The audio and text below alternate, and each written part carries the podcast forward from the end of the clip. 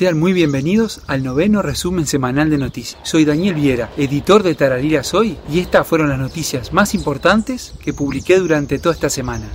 La Escuela 38 realizó el sorteo de su bono colaboración. Las intensas lluvias caídas sobre nuestro departamento realizaron estragos en varias zonas. Todos los centros educativos llevaron a cabo el acto de clausura. Tiago Canale y Facundo Beltrán salieron terceros en Sudamericano de Colombia. Con un encuentro coral, la obra Prófugas y la película Natacha dieron fin por el 2018 las actividades culturales en el Cine Rex de nuestra ciudad. Con contenedores exclusivos se comenzó con la recolección de botellas PET. Una nueva empresa se sumó al plan de responsabilidad social corporativa del municipio de Tarariras.